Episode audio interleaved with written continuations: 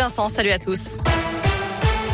À la une séance sous haute tension au Conseil de région, alors que Laurent Wauquiez a présenté ce matin sa charte de la laïcité, Stéphane Djamani, conseiller de l'opposition, a accusé le président de région d'imiter, je cite, le provincialisme de Pétain. Une comparaison qui n'est pas passée. Laurent Wauquiez a d'ailleurs décidé de suspendre la séance. Concrètement, cette charte qui vient d'être adoptée reprend 22 points, rappelant les principes de la laïcité. Ça va de la lutte contre les intégrismes à la mixité dans l'espace public et il met en garde les communes et les partenaires de la région qui ne se conformeraient pas à cette charte sous peine de supprimer des aides régionales pour des comportements civiques. Je vois euh, sur un certain nombre de nos collectivités euh, la montée des compromissions sur les règles de la laïcité, de la mixité, de l'égalité des droits entre les hommes et les femmes. Quand euh, certaines communes commencent à envisager des règles de non-mixité dans les piscines, services publics, quand je vois sur euh, certaines communes euh, l'idée de dire bah on va pouvoir venir en burkini, c'est pas des choses sur lesquelles euh, moi je considère qu'elles sont compatibles avec ma conception de ce qu'est la France et la République. Et si des communes euh, bah, décident un autre chemin, qui est un chemin pour moi euh, qui est euh, de tourner le dos à ces valeurs de la République, la région ne les soutiendra pas. La région qui a également voté un fonds régional d'urgence de 300 000 euros pour venir en aide aux associations qui œuvrent en Ukraine. Dans le reste de l'actu, Emmanuel Macron dévoile son programme face à la presse. Le président sortant détaille une trentaine de mesures cet après-midi avant de répondre aux questions des journalistes. Son programme complet de 24 pages sera envoyé par courrier à 6 millions de foyers dès ce week-end.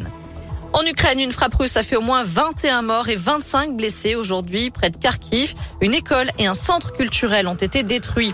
Et parmi les conséquences de cette guerre en Ukraine, 2700 salariés de Renault Bâti en Meurthe-et-Moselle se retrouvent au chômage partiel à partir de lundi. Ils sont victimes d'une pénurie de pièces pour la construction des fourgons Renault Master.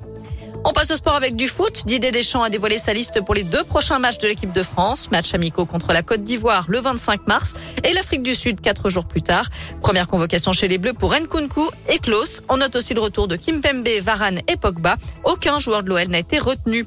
Les Lyonnais qui reçoivent Porto ce soir à l'OL Stadium, huitième de finale retour de la Ligue Europa à partir de 21h.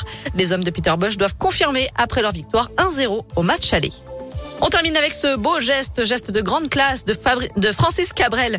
Le chanteur a donné sa harpe de concert à une fillette de 12 ans. D'après aujourd'hui en France, elle sillonnait les marchés du Lot-et-Garonne pour récupérer de l'argent et s'offrir cet instrument très coûteux. Ça coûte quand même 10 000 euros. L'histoire est arrivée aux oreilles de l'artiste qui s'est déplacé en personne sur un marché où elle donnait un mini-concert pour lui faire ce cadeau. Et la jeune fille a proposé ensuite de ne pas garder l'instrument pour elle seule, mais de la louer à ceux qui ne peuvent pas s'en offrir. Alors l'argent servira à une cagnotte pour aller avec des camarades musiciens à un festival de harpe en Irlande. Une belle histoire à savourer sans modération ce jour de Saint-Patrick. Quelle classe Francis Cabrel et non pas Eh ouais. Fabrice Cabrel. On est passé à ça du On Fabrice failli. Cabrel. On a failli. On embrasse Fabrice Cabrel.